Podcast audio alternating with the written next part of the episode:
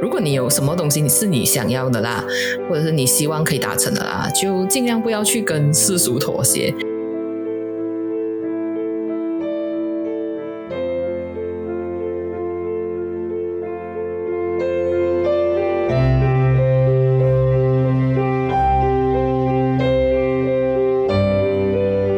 走在成人的路上，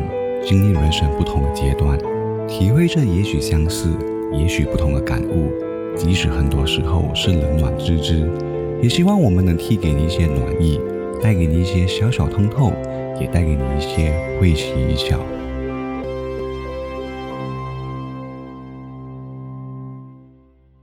大家好，我是 Fiona。Hello，我是陈佑，欢迎大家又准时上线收听我们《成人的路上》他的故事第三集啦。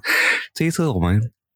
邀请了一位十分特别的人物，因为其实如果你要说我们非常熟悉彼此，也不对。那在他的他的工作经验是一个让我对他非常感到好奇的一个人物来的。让我们欢迎阿萨姆另外一个 podcaster 上来我们的节目去分享他的故事啦。嗨，大家好，我是阿萨姆，我是呃阿萨姆的社会观察的 podcast 的幕后主脑。也算是跟我们最 close 的那个 podcast 啊。算是真的就是有交流、有交集、会有对谈的。其他我们就是、啊 Not with thanks 的那种。没有啦，主要是因为呃，就是上次有一个什么 podcast 的 Discord 大会，然后 Sen Yu 有去，然后 Sen Yu 就有讲说他是做 market research 啊，然后因为我是在诶一个就是想要换工的那个阶段，所以我后来就有事后找 S U，就是就业辅导一两次这样子啊，所以就是因为这样子就结下缘分，结下梁子没有啦。我都不知道，其实我们都不知道 s a n g 有去 Discord，的嘛？Until 他去了过后，我跟 Agnes 才知道他有去这样。他那个出席的理由很奇葩，他就讲说哦，因为我一点时间嘛，哦，因为刚好有这个嘛，我就把它塞进去。我讲，如果你有时间，你怎么不会想要说就是躺下来发耍飞一下？就他不是这样的人，我就去了。我觉得主要是因为当时候成人的路上还处在一个刚不是刚起步、刚创建的阶段，然后出现了这个平台，或许可以让我有机会认识跟接触其他 podcast，了解一下他们如何经营这个频道。结果上去的时候就发现，其实那时候大家都还蛮。腼腆的，除了一位比较资深的前辈，他我觉得他是主持人本身啊，所以他就是说蛮多的。然后第二个让我印象很深刻的人，其实就是阿萨姆了，因为他是很勇于发问的人。我觉得他问，而且问的问题，我觉得蛮 straight to the point and silly，不是那种你腼腆型，然后你可能会 start with 那些比较呃不痛不痒的问题，没有，他就很 go straight to the point 那一些，然后。后面就应该是轮到我直接很这个、哦、OK 啦，有人开始了，轮到我，然后说我也开始问，我们两个人可能那个时候就可能 get 到讲说，哎，呃，或许和对方接触并不是一件坏事，然后可能我有提到我是 market research background 的吧，对。所以、啊、对，因为那时候主要讨论的是关于那个 podcast 的那个 market 的事情啊，就是一开始就是在讨论这个东西，这样。是因为刚好跟你们两个专业都是非常会直接问问题的那种行业，是不是？所以不能我不能够忍受一个 Q&A session 没有人问问题这件事情，我觉得是一个职业病。对啊，我可以感受到他在那个那个状态里面，他想要主持这件事情，他或许不想主持，可是他会想要问 问题，让他继续有对话。然后就来，这个人一定是来 something with 记者吧？而且你看他的 podcast channel，他介绍的时候，你就知道一定是那个背景出身的。我觉得，嗯，就算不是你有个记者梦，因为没有没有没有那个背景，不会有那个深度的。是是这样的情形吗？啊，因为你天天都需要练习问问题啊，你每天都去记者会一个或两个以上，然后如果这是现场那个东西他讲的没有什么内容，然后你要补一个，就是总要有一个新闻头吧，总要有一个可以上新闻的东西啊，不然他每天跟我讲我今天吃饱饭走过来摇一两下，这样不能写成新闻吧？然后你就要问他，诶，这个东西啊、这个政策讲了啊，现在很多人反对我，你讲看啊，我一定要救场救场，所谓不过 这样的话，其实跟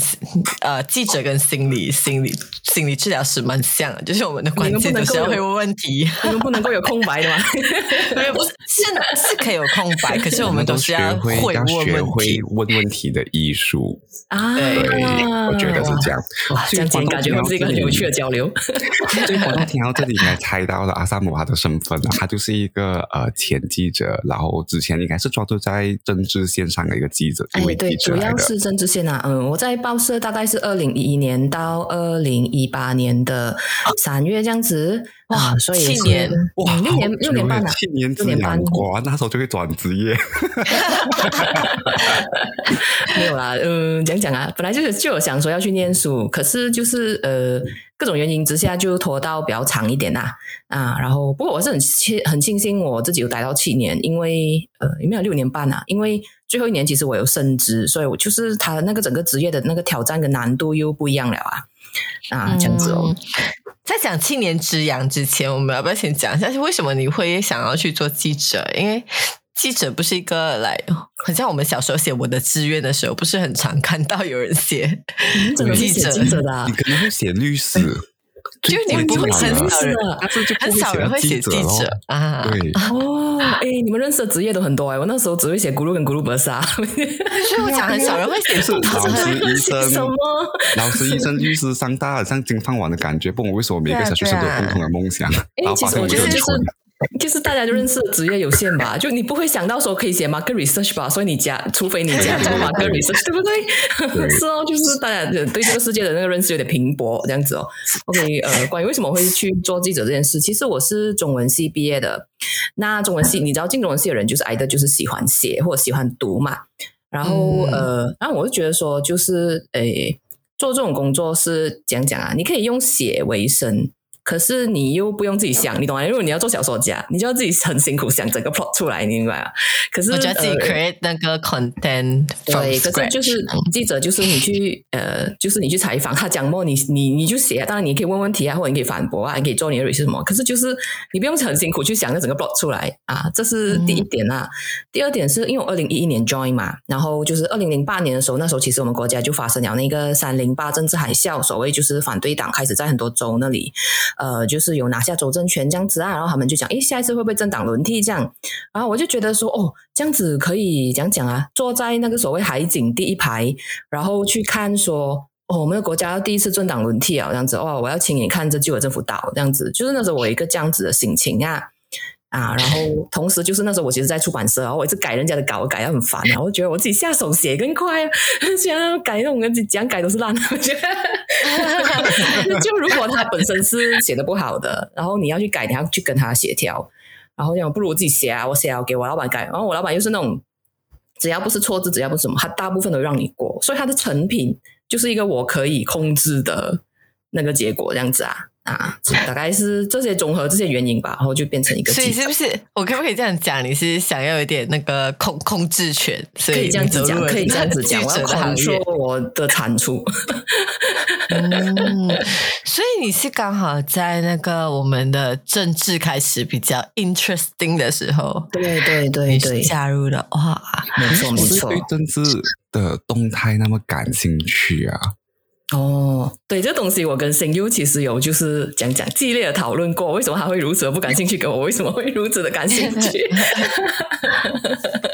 就是呃，我自己是觉得说，就是家庭是有一点影响啊，因为我从小就是应该这样讲，我的外公他就是那种会看报纸的人，所以我可能四五岁开始在看报纸啊，虽然我看不懂啊啊，然后就是呃，他报纸看你，呃不呃看呃我的外婆讲叫看昂公啊，就是看那个看那个照片这样子。啊，就是可能就是开始会看哦，然后我的外公也是，就是很关心政治那种人，所以他就会讲啊，像我身为就是可能长孙女，常常在他身边，然后他就会讲讲一点这样子，就是对这个就在我们的家庭里面看报纸跟讨论政治的事情是理所当然的。所以我觉得是因为这样子，就是会有一个差差别。然后我小学的时候又开始参加什么时事常识比赛，什么这样子，然后就又大量看报纸这样。所以其实真的那个就是讲讲他的环境是不是 conducive，其实也是会影响一个人到底是是对政治是觉得很有兴趣啊，还是很没有兴趣啊，这样子。是真的，真的。嗯，所以你不，所以你从小看报纸看到这些政治人物名字出来的时候，你的脑海中是可以自动浮现谁和谁交流，谁和谁在什么党，他们的立场是什么这种。哦，这样的时候是没有这样清楚啊，就觉得哦，我看过这名字，哦，这个呃，姚长路是我们网上嘛就取，大概会知道这样子啊。呃，什么黄家定，哦，这个常常出现在报纸的名字，大概有这样子。哎，我也是记得王家定，也不知道为什么。就大概是这个时代，就是他常常出现在报纸的时代，我们刚好是看。对对对对对对对对对，原来 是这样。对对，因为因为来在认识他之前啊，OK，不能讲不能讲说现在我对政治非常感兴趣。可是，在认识他之前，我对政治不只是不感兴趣，甚至是有一种来 mutually 反感。因为他反感就是绝缘体，就是无论旁边的人再怎么激烈讨论，显得我多么局外人，这件事情都不影响我的心情跟智跟立场，就会来。啊，懂了那么多，然后呢，我又能怎样的那种感觉？嗯嗯，你懂，你懂了之后，你能做的事可多了呢。是真的啦。他之后就发现，哦，原来有一个人那么投入在了解政治动态，并且把他们一一举一动透过他的方式传给大家知道的时候，光是提高大家的呃意识，都已经是很不错了这件事情，所以才才让我呃在和 Fiona 在。我们在讨论，OK，下一集我们邀请谁的时候，我讲说，No，阿萨姆一定要上我们的平台，因为我觉得他一定是有必要让大家去更深一更进一步的认识，为什么，嗯，他对政治新闻那么感兴趣啊？跟这件事情对他来讲到底有什么影响？跟他希望被别人带来怎样的影响？因为记者是一个很有影响力的个工作岗位，我觉得。哦，可是记者就是讲讲，也是要听命于主管啊。如果你写了什么东西，有时候主管就说：“哎，这不需要啦，就 Q 的 story，所谓叫做就是也没有刊登啊，还是怎样？或者是你在跟他 pitching 的时候跟他讲：“哎，我想要追这个什么什么什么。”他就啊，不需要啊，也有也有这样子，所以也也是有限呐。不过也嗯，可能比起别的工作，还是可以发挥自己想要，有一些可以发挥自己想要的部分，这样也是有啦。相信每一份工作都有它的难处啦，局限。嗯，哎，对，有他讲。嗯，哦，对我我我想问的是哦，其实因为你刚才你有提到是哦，你决定开始做记者，是你想要有一些控制权，关于你写的东西，对于产出的内容嘛。像你开始这份职业的时候，因为我们每次我们开始一份新的职业，你都会有那种所谓那种。愿景或者有一些你想要做的事情，你一开始当记者的时候，你有你有你有这一类的东西吗？哦，我的愿景要打倒，要打倒国政，没有啊，这东西也不是我去打倒，就是我去看，呃，讲讲啊，去看他倒，我只是就是想要做一个，哎，坐在那个什么第一排的那个观众这样子啊，就你真的是想做见证者。呃，对，那时候是这样。不过后来我就发现到说，因为那时候其实很多人出来开记者会啊，什么宣导一些什么民主的理念啊，然后关于政治的讨论啊，什么东西。尤其是如果你把那个时候可能二零一一、二零一二年跟可能二零。多少二零二两千年或一九九九年比起来，就是那个时候，可可能在媒体上是比较少人会跟你讲说，哦，这个选区划分讲讲讲，其实我们应该讲讲看，就是会有人通过讲座啊、论坛这些东西，试图要教民众一些东西啊。所以，就我去采访，就是我会有一个使命，是觉得说我要去采访这些东西，因为这些东西是教育民众啊。然后，其实。也真的蛮有人看，然后这最后这整个东西就是比较渗透民间，大家会知道说哦，选举划分不公啊，是怎样不公啊，然后投票什么问题啊，这种东西，就是很多时候他们会就好像很多人都只开始知道了啊，比起可能十年前这样子哦，所以那时候也不能讲很大的愿景，可是就那时候就觉得做这事情是很重要的啦，嗯，这样子哦。嗯，你刚才提到使命，嗯所以。那是是那个使命感支持你这个七七年嘛，六六年多七年。嗯，一部分是一部分是因为我喜欢写，然后一部分是因为我觉得很好玩哦，就是对政治性，就是很多很多东西综合起来这样子。然后一部分也是因为我想要去念书，因为某些东西延迟了啦。啊，这样子。其实我离开去念书的时候，我其实还有想说，可能以后还会再回来这个业界。我其实那时候没有想到说会离开，就是还还没有想到说，OK，我来读书就是为了要离开这个业界。那时候是还没有这样肯定啊。所以对你来讲，那时候你做了六年半离开，不是因为七年之痒，只是刚好因为要去读书啊。嗯，呃，就就是想想要对对对，想要去念书。哦其实那个时间点并不是非常关键，就是可能到七年的时候，差不多就是你要离开，而是就是可能你到一个阶段，你觉得说你可能如果要上去主管职，我还是觉得我拿一个 master 比较好，或者是我可能觉得说我人生想要有别的事情。我那时候也是有一种想法，是我想要我的人生有其他的事情啊。就是如果我真的是到死那一刻，我的人生只有记者有，我会我会悔恨。所以是这部分也说刚好你是有的。刚好你来到一个人生岔口。哎，对，可以这样子讲，可以这样子讲。光是要分享这件事情，我觉得你们可以感受到，一个人在一份工作里面，如果要待个七年，你真的是需要有一定程度的使命感跟热爱吧。真的，真的，真的，真的，是你又这样讲是什么意思？你你你你你你你最长是多久？因为他并没有一份工作是，我觉得应该大部分人都没有。嗯，应应该说，每个人在一份工作选择上都有各自的理由。就有像像 Fiona，他其实是一个很长远的远途目标嗯啊，每一对个场选择其实都是为了达到那个最终目标这件事情。嗯所以，嗯，在这个层面上，其实我觉得还是和你很很雷同的，就是会有一个很明确想要 achieve 的东西。可像我这样，我觉得我可能是比较属于那种，因为这个行业属于我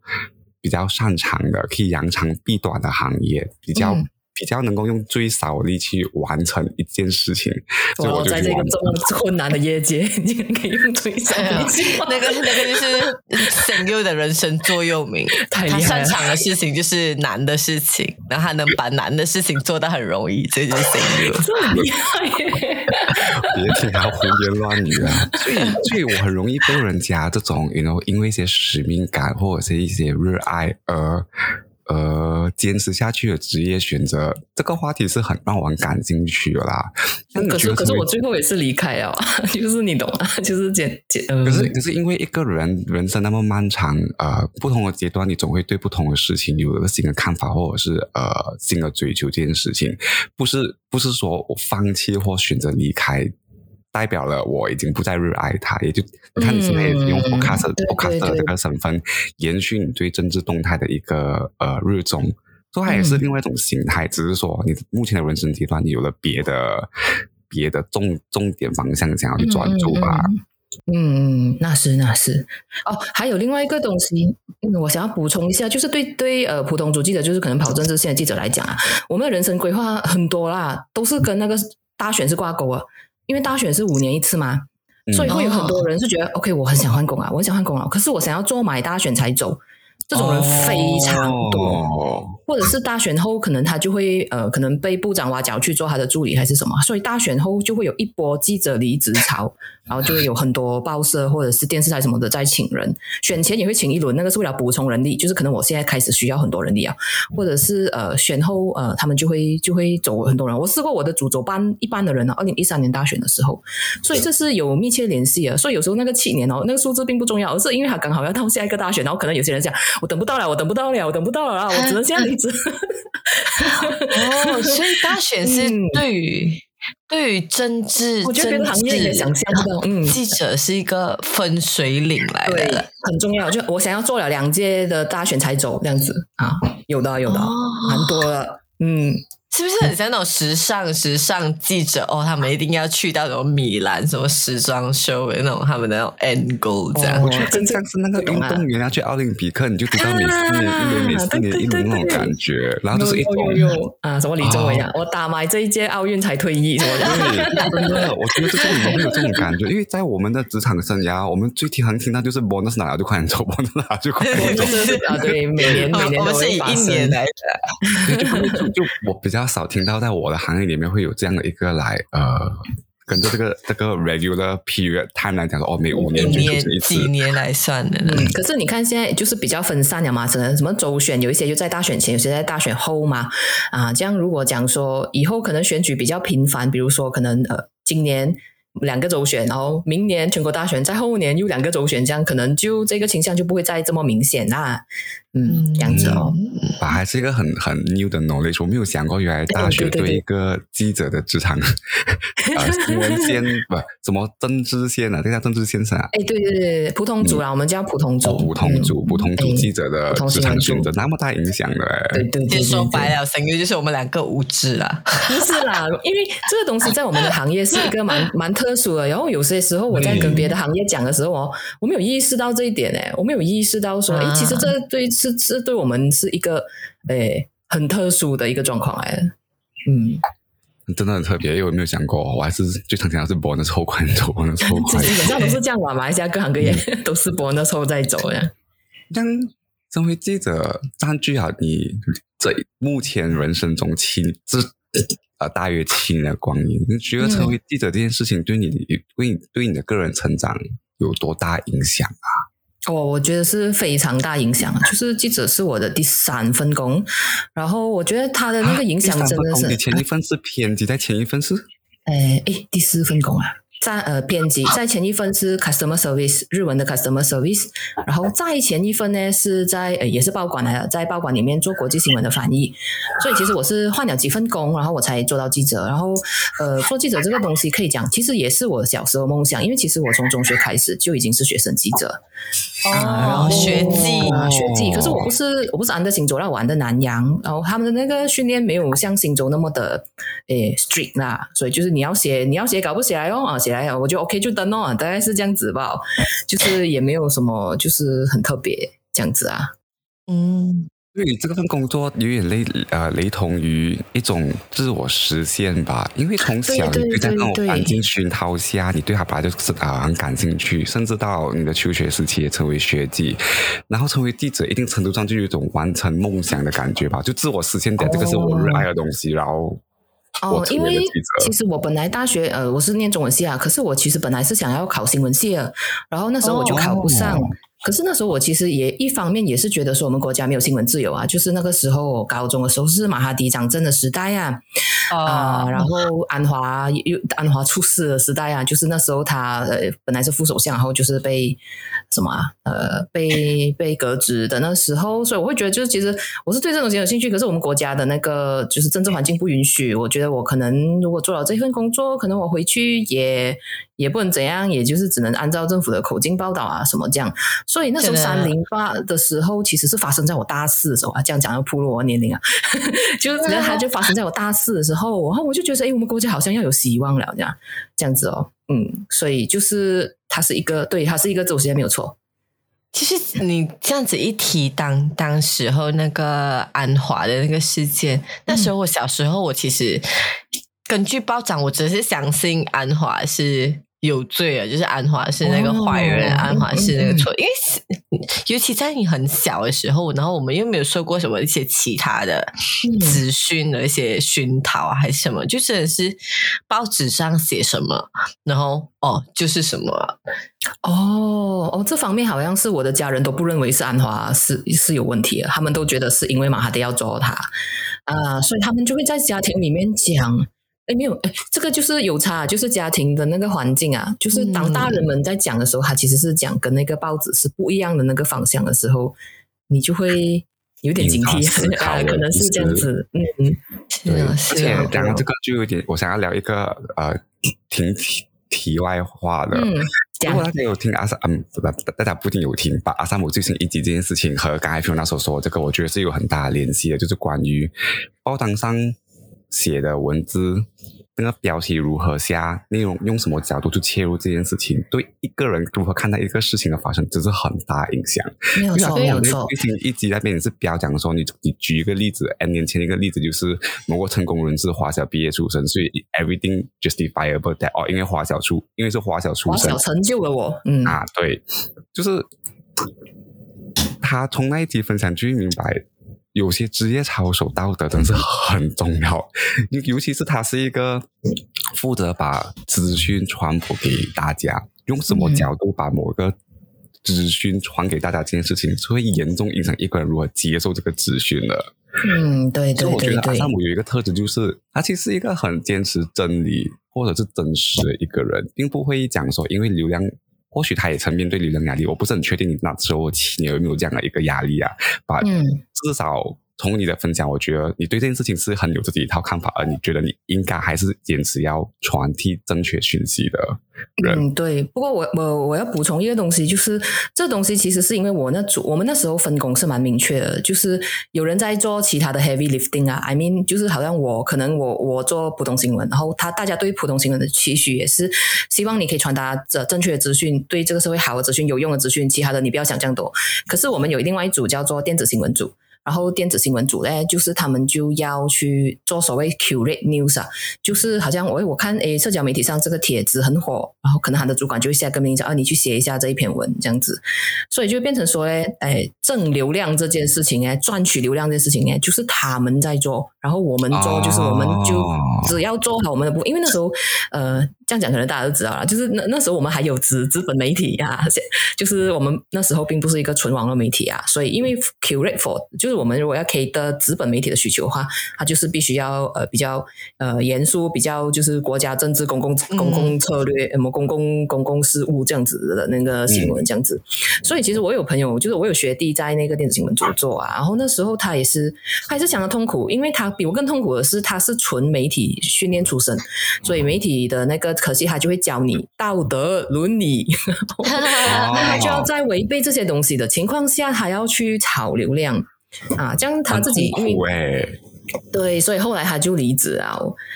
就其实这样子的人在新闻界现在还是很多，因为我上次我发了那一集啊，大家有兴趣的话可以去听阿萨姆的社会观察最新一集啦哈。呃，那那时候就是我发了那集后，我就有收到一些记者的回馈啊，然后就讲，有时候我主管也会叫我写这东西，我好痛苦哦，什么什么这样子的，就我听了一方面就只能心疼哦，可是我也做不了什么，我也觉得很无力，身为一个前辈。真的。真的是一个很大的心理挣扎，就是你你你也不想成为那样的人，然后你也不想去做这些事情，可是环境所逼，然后你就必须去做这样的事情了。对对对对，这样感觉你做记者这个工作，情绪也很常被很多东西所调动吧？因为你一部分又要很一一部分又要很关心那个政治动向，万一有什么来然后哇不可控的事情帮发生呢，可是成为记者，你只能如实报道，却不能影响那个走向。你又比任何一个人提早知道的哇，各种心情。对对对对，会的会的欸会的。我记得就是我刚刚开始做记者，可能在第一年的时候吧，就是那时候其实是呃，就是来那稀土厂啊，在那个关丹那边的，就是、呃要刚刚要落户，要开始要拿到营业执照什么东西啊，大概二零一一、二零一二年这样子。然后我还记得就是那时候好像是成功拿到执照了吧，然后我是在梧桐大会里面。翻报纸就看着说，Linus 已经拿到他的那个什么执呃什么允许执照了啦。然后那时候我是采访反 Linus 运动的，你懂吗？就是我还特我我主管还特地派我去关单，然后去采访他们的那种黄就是德会啊，黄德绿色盛会啊，那时候他们那个组织是叫做啊，然后。然后呃，这样这样，我当然是希望就是呃，这个东西可以可以不要落户啊，不要开不要开在马来西亚什么这样。可是我就是在梧桐大会里面翻报纸，然后就看到莱纳拿到那个营业执照了啦。哦，我就想，哦，这东西应该是板上钉钉了，跑不掉了。然后嘞，在我把那个报纸关起来嘞，啊，阿诺的这个党歌就响起了啦，我就听了大概五天的所有就是啊，这个华人怎样逼害我们啊，就是你要在你需要在大汉这样子的心情的情况下工作。这样子啊，然后还有就是二零一三大选，因为那时候大家讲说要变天，可是就没有成嘛。然后其实应该也相当多人是相当落寞，可能有些人是想说，哦，如果成的话，我就要回我的家乡去呃工作。就是可能如果他变成反对党州的话，他可能就要回去老家。可能他们可能有这个 plan，可是到最后没有成。然后我所知道是有一个很坚强的前辈，他前他第二天跟我讲，哦，其实我在在昨天在家里哭什么这样子，就是他们会会真的会怀抱很多这样子的情绪在在工作啊那个时候，嗯。其实我想问的一个是来很像你们，你刚才提到有好一些挣扎嘛，嗯很像比如流量跟呃真实性的那个冲突之类的。可是我现在比较好奇的是，你自己本身在做记者的这个生涯当中，跟你自己本身的价值观有没有有冲突过的时候？和我自己本身的价值观有冲突的时候啊，嗯，我这个觉得好突然间爆一个问题是不是类似那？是不是类似那一种？你不赞同，劝你必须报道这件事情，或者是你不这样的这样的状况下，嗯，差不多有有点像，或者是来很像你你自己本身其实不是这样的人，可是因为记者这个身份，你必须去做一些不是你这样子的人会去做的事情。有没有这样子的时候过？嗯还是你就是一个很坚持你自己的价值？嗯，应该是讲我的价值是，我觉得他们讲什么还是要传递给社会大众知道啦。就尽管可能政治人会讲一些我不认同的话，比如说纳吉会讲他是无罪的，他是政治迫害，这样我还是要报啊。这东西呃，可以嗯，也不算说跟我的价值冲突，他其实也是我的价值一部分。就是我现在的工作，就是他这样子讲，我今天就要给他。呃，让大家知道哦，他今天这样子讲了，这样子啊，这样这个部分是没有太大的冲突啦。然后如果讲说，好像我刚刚讲说，就是我现在在线上记者有一些可能就是被迫要写流量新闻这种东西，我是比较没有啦。顶多有一些我觉得不是很重要，可是要写的东西，比如说纳吉开了一个什么阿吉哥 Facebook。Facebook 这样我就写哦，这东西还流量还超级多哎，然后我讲什么鬼？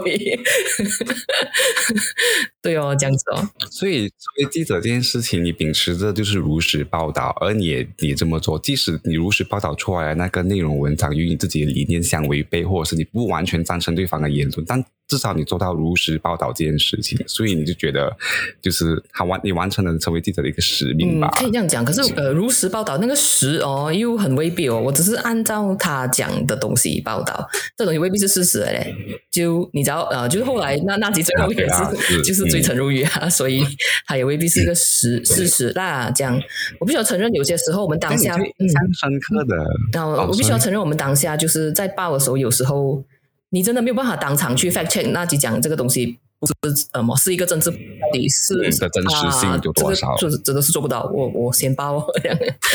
因为你们是很像马上就要出新闻，新闻，新闻才可以是新的文嘛，是不是？对对对所以会有那个时间压迫感。或者是就没有资源呐、你你有调查资源没？你讲去调查那集讲的那个什么 record 什么银行 record 嗯很难啊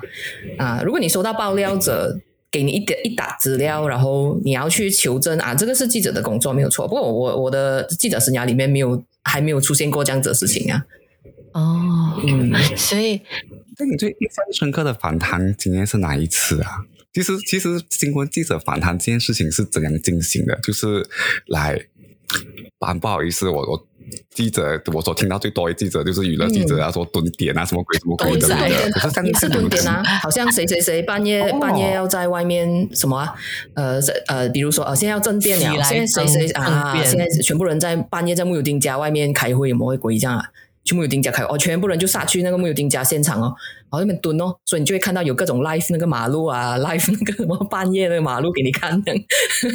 就是会有那种事情啊。对啊，蹲点这种也是有的。然后呃，可是你如果你讲访谈，好像我们现在这样子的访谈哈，都是事前事前瞧好了吧？就是事前先跟你讲，哎，我要约你呃谈这个这个课题，然后你什么什么的课，我讲嗯哦，我认同啊，可以可以可以啊，我就这个什么时候时候来，然后然后就可能记者去他的办公室啊，如果是部长的话，或者是什么政治领啊、政治人物的家这样子。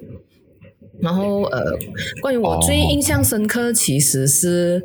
嗯，可以讲说我第一个访谈嘛，这样讲好像我之后访谈都垃圾这样，哈不可以这样。可是不不是啊，那个是一个超级特别的啊，访谈。跟初恋一样的概念嘛。他妈的，几烂都好，这个人就是 delete 不掉啊，这个人。OK，先又讲的有道理。第一次访谈的因为对象是呃，谁应？该是这样讲，第一次访谈是我的主管带着我出去访谈，所以我就见识到我的主管哦怎样访谈，然后我觉得哇，超级神。他访谈一个退休法官。叫做冯正仁啊，好像是啊，因为那时候有很多 case 可能政府做了不对，然后呢就变成说，因为他做了不对的话，那个人其实是可以去法庭告讲说政府这个做法不对，我要求法庭纠正他什么讲，很多这样子的 case 啊，那个时候啊，然后呃，那个退休法官就讲。就是我，我老板就问一一开始就问很多那种 warm up 的问题啊，就你们一开始想象说，哎，问问那种什么比较 softball question 这样，然后后来后来他就问他这一个东西，就是法庭其实是怎样看，就是行政把这些东西丢给法庭这样子。那他就讲了一句让我印象很深刻的话，就是呃什么啊呃这种行政啊让到法庭非让司法非常的两难这样哦，这个东西后来就变成一个头条这样子。就是一个退休法官承认说，就是呃，行政这样子做很很很不负责任，整天做一些错误的决定，然后到最后我们法庭要来跟你收拾这种烂摊子，然后呃。然后那时候，因为那个政治气氛，因为我们还没有换过政府嘛，所以一个法官，一个退休法官出来讲一个这么强烈的东西，然后法官又是经常不被允许。讲什么很激烈的东西，或者是就是不被允许对时时局发表看法，跟不被允许交交朋友啊，就是他们要处在一个很独立啊，所以你不可以跟什么权贵去打勾什么那种，不可以的，你你就是要过一个很孤独的生活这样子，然后你才可以维持你的中立啊。可是就是那时候有一个法官出来讲这种东西，我觉得那时候是我是很印象深刻啊啊，对哦，嗯，哇，你不说，其实我。也不会知道 法官需要过这样的人生。对对对对对，有时候隔行如隔山，然后我也很喜欢听，就是别的业界讲那种他们的东西啊。嗯，对哦。嗯，好吧，但但那个时候做做记者这件事情，呃。最后你就离职了嘛？你后悔这个决定吗？哦，呃，其实也没有很后悔啦，因为那时候我其实也是有知道说，业界好像 超开心的走的时候放鞭炮那一种，哇，离开了。这倒是没有，这倒是没有。我那时候是放鞭炮是觉得哦，我去读书啊。然后那时候是因为 读书才去的。对，就是会很开心，终于实现了人生中其中一个很想要做的事情啊！不不不，不见得是离开那个业界，因为那时候我其实有一种感觉，就是觉得说中文报的这个业界是有一点，呃，接下来会，因为那时候什么媒体寒冬什么，大家都讲了很多年了啊，就是可能接下来会越来越 crunch 啊，我不知道要讲讲啊，呃，萧条、萎缩，对，可以讲说萎缩跟萧条，就是我觉得它六家以现在人口来讲，六家中文报有点多。有点太多，然后又变成说，然后你会看到，诶，呃，这个什么什么集团开始在公呃关闭外外州的办公室啊，然后的大第几轮裁员了啊，什么，你就会感受到说，哦，这个业界好像就是会走向一个越来越不需要这样多人的那个呃形式了啦啊，然后我同时又会想要说，就是要去去别的地方这样子，所以。那时候，呃，我也是，我更多的是有一种，就是我要迎向一个新的生活，去学新的事物的那种开心啊。所以，其实也不是讲后悔这样子啊。然后，呃，其实现在我要回去也是可以，随时也是可以回去的，你懂吗？呃，可是我是觉得这种这种就是叫大佬发言，你知道吗？你也不是，你讲不懂花教你声优，你自己讲。哎，不要那个要讲吗？我是要讲，因为我记得刚才你有提到讲，你即使你去读书的时候，你也没有想要完全离开这个记者这个行业，你是有想要回去这个行业。你现在还有这样的想法？现在偶尔也还是会有的嘞，偶尔也还是会有，主要是因为我要去的那个业界，呃。没有没有请我，然后我有时候就想说，我想要脱离现职，然后我想，这样我是不是要回去做媒体？因为那时候刚好有 opening 啊，其他的媒体有有有在整人，时不时都会有在整人这样子哦。我就想说，会不会我当初的判断是错的嘞？其实也没有那么寒冬哎，也没有我想的这样寒冬哎。啊，就我那时候会这样子。哦，是因为走了太多人。是因为走了太多人或有用的人并不多。哎，你这样讲对现在还在前线的人不敬啊。所以现在对你来讲，大佬发言后辈听一听啊，还要说你们需要努力一点啊，不可以这样子啊，不可以这样子啊。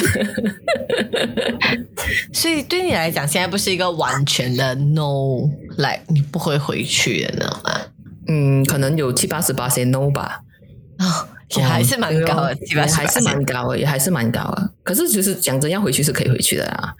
呃，就是讲那不是我，我心里不是讲说我绝对不回去。就是我，我，我那时候就是去读书时候，不是那种绝对不回去那种那种心情，其实不是啊。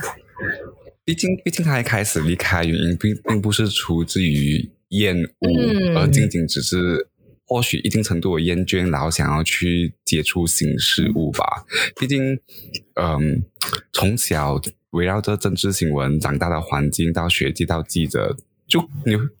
或许会感觉到生活只有那么的一成不变啊，而且。呃，他还有很多额外特别身份来，因为追星学会日文这件事情，大家都不一定知道呢。他其实日文超强的，也因为这个呃语言优势，让他获得目前的这份工作有多成就感，这件事情先不提。不过至少让他有余额的空档的时间去用另外一个形式延续他对政治动向的一个关注，并成为一个嗯，podcaster 嘛。对对对对，这样，这个他其实是一个，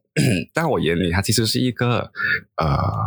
很愿意尝试新事物跟学习的人，我是这么定义他的啦。其实，嗯嗯，哎对，尤其在接受新知识这件事情，呃，光是听他的 podcast podcast 里面的内容，就觉得很 diverse 的，肯定比我和一般人所谈的内容来的更 diverse 啦。嗯最新一集聊关于，嗯、他对目前的新闻业里面的一些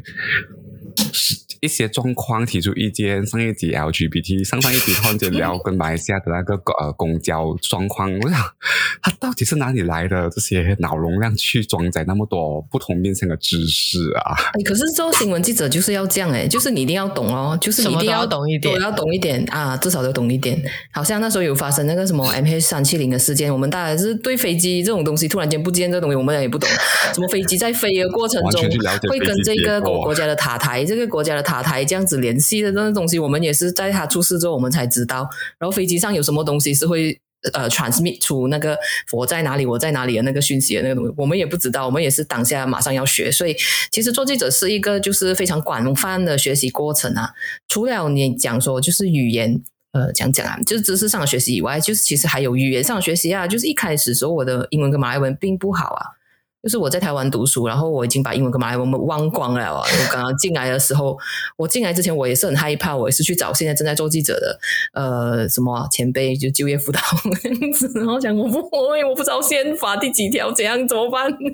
啊，然后也是慢慢慢慢学起来哦。部长叫我们留多少个部，然后什么部什么部这样啊，这些东西都是要广泛的学习啊。所以我觉得这是一个奠基的过程啊，就是呃。就是打那个基础哦，所以就会关心啊，好像公共交通这种东西，可能做记者的时候都会多少有关心到这些事情啊。嗯，是哦，所以嗯，这样听起来，你在这个记者这个职业里面，其实给了你很多的学习，然后你成长了也很多。有没有一个对是对对来对，你觉得嗯，我真的非常谢谢我记者让我有这个机会学到的东西，或者你自己本身一个最大的成就，透过这一段路里，嗯，我我是觉得，因为我是做普通新闻报道啊，所以我不能够讲说就是有什么、呃最大的成就什么啦。不过啊，回到你刚刚问题，刚刚我讲一半我忘记回答，就是呃，其实做记者这个东西对我来讲是非常大的成长来的，因为呃就是可能我的马来文跟我的英文也是用用做记者这段时间练起来的，然后可能对宪法的知识、对公共交通的政策，然后什么政策什么人在做，然后他们现在的那个着眼点是什么。可能不是所有都很明白啊，可是就是多少都会有沾到一点啊，所以它就变成说，它是一个第一是我融入马来西亚这个社会的一个很重要很重要的 focal point 啊，嗯就是因为通过了这份工作，我非常深度的去认识了马来西亚社会，尤其这个东西对我来讲，我觉得是非常重要了，然后也呃影响了为什么我第二就是后来我读书硕士会去读社会所这样子社会学，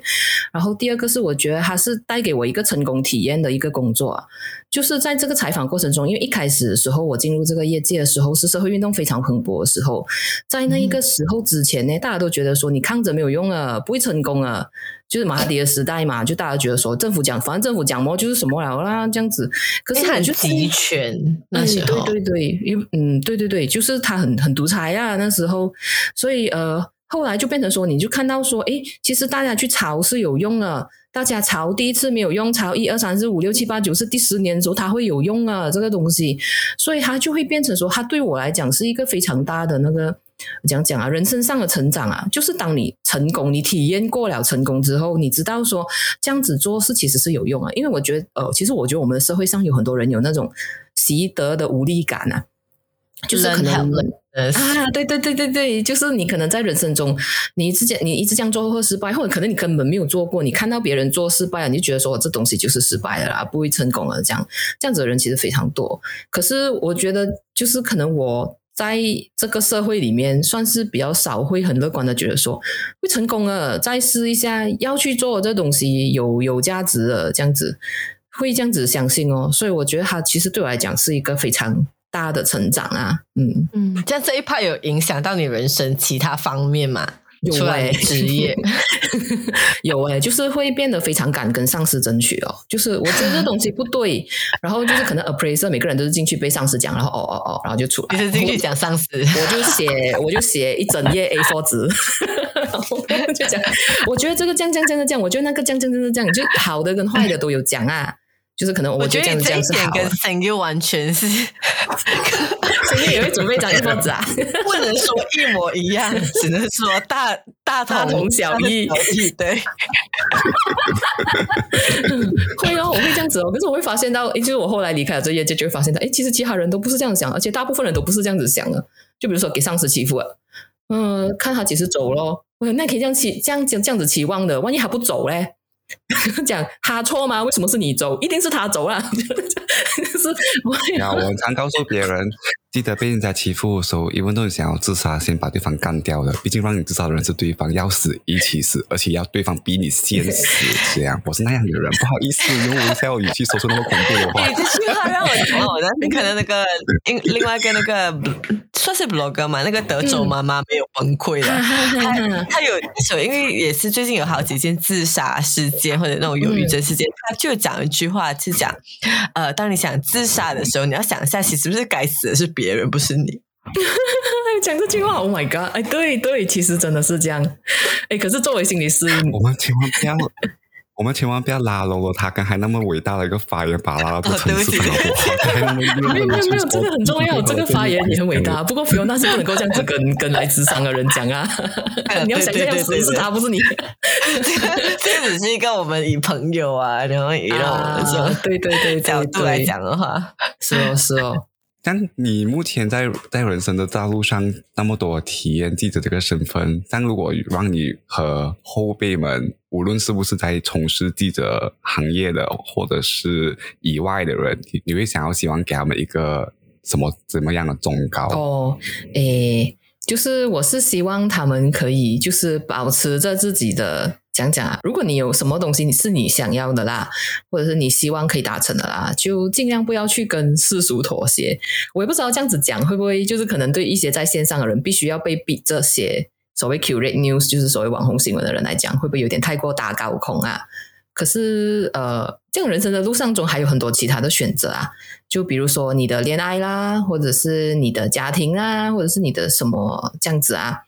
就我讲一下我的人生，我的人生故事啊。我差不多在二十九岁，差不多二十八、二十九岁的那一年，二十二十九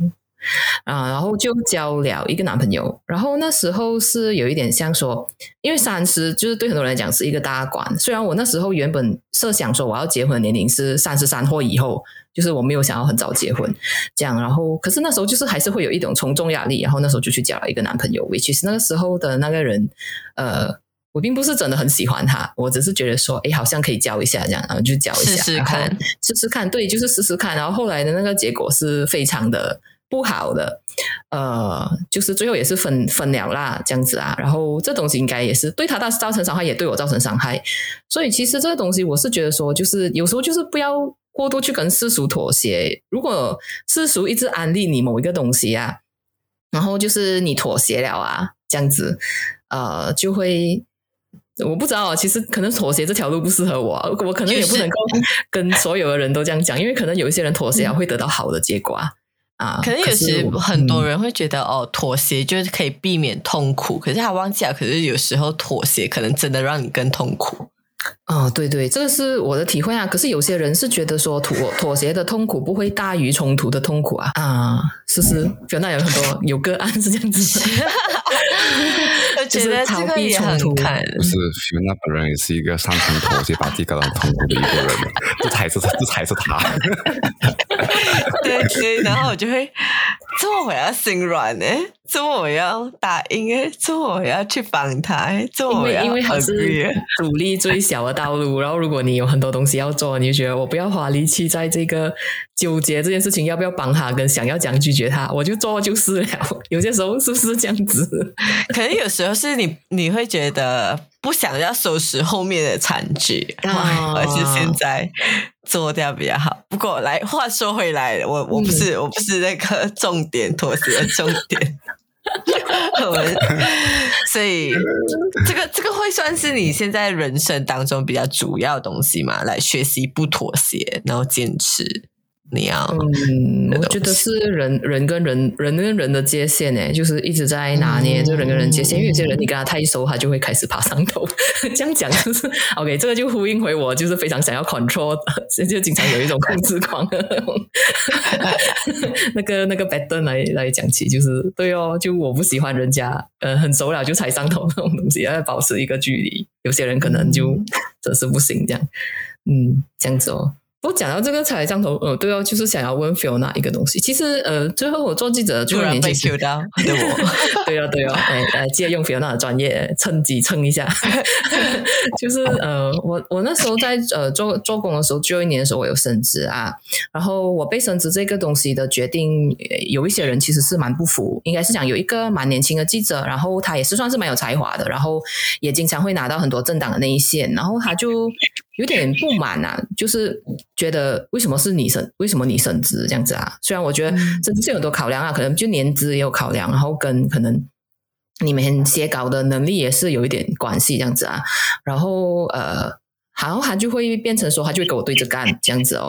然后那时候我的那个心理想法也是有一点，就是觉得说妥妥协，就是觉得说啊，让他不服啊，就要就让他不要跟小的计较这样子啊，这样。可是我心里其实是真的是很不爽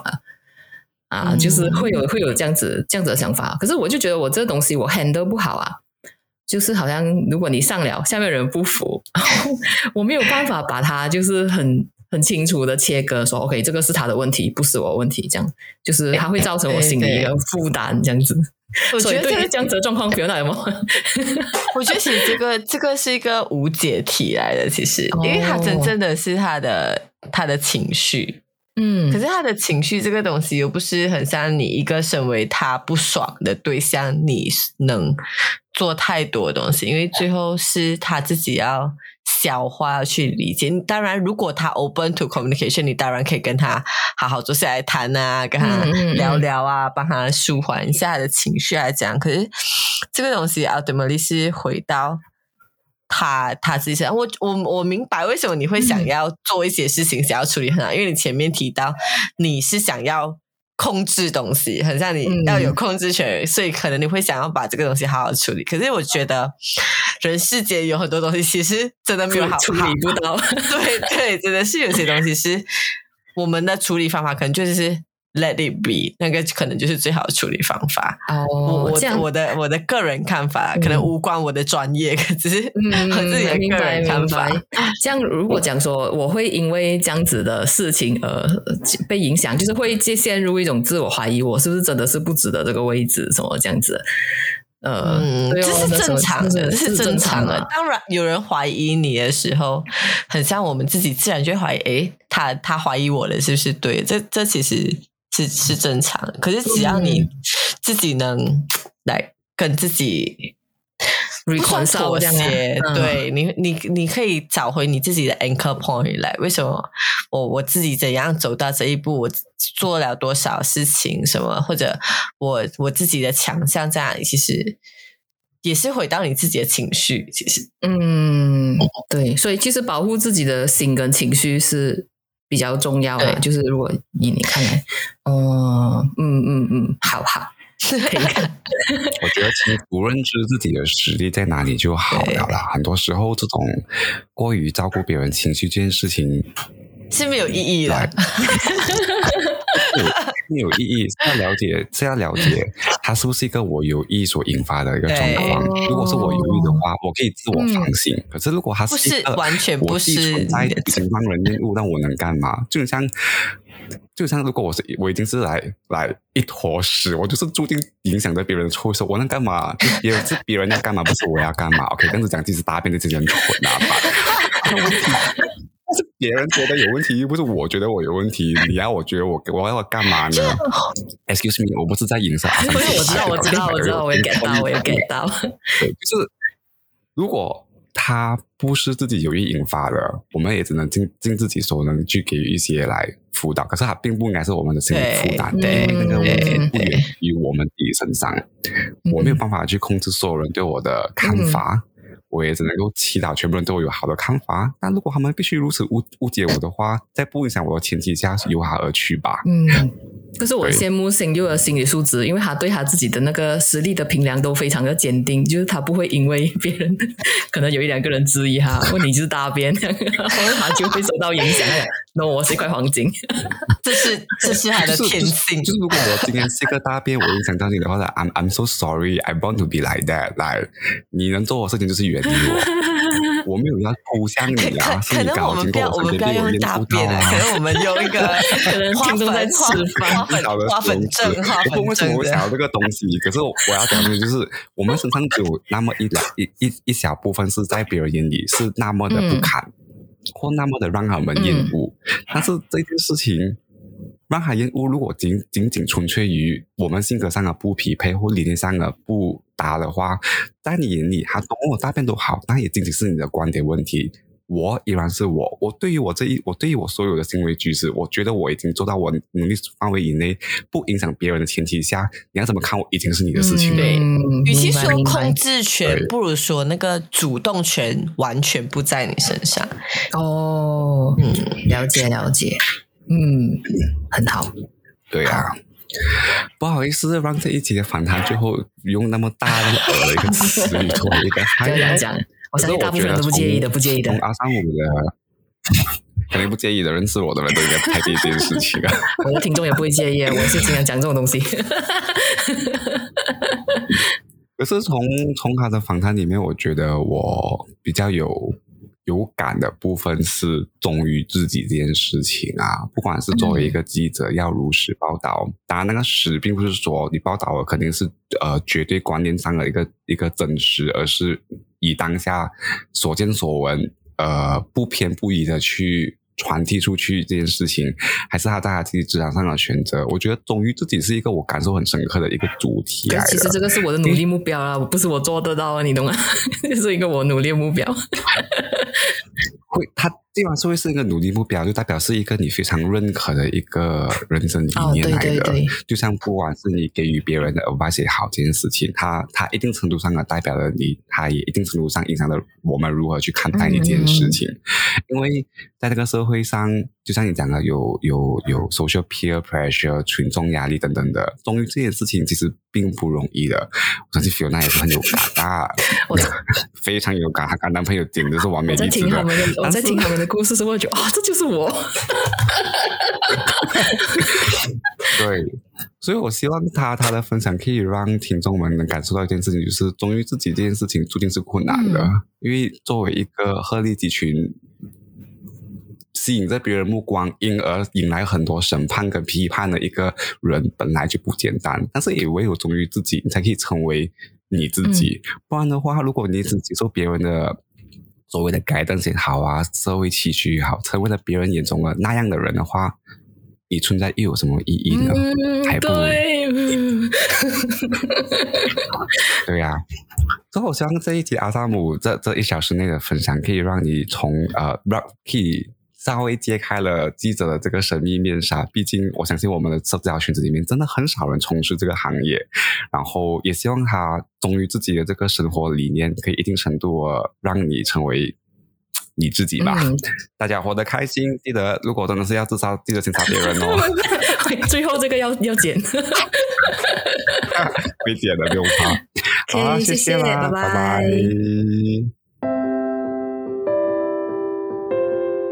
谢谢你听到了这集的最后，希望这一集里有你喜欢的部分，下一集再和你一起听听我们聊聊不一样的话题。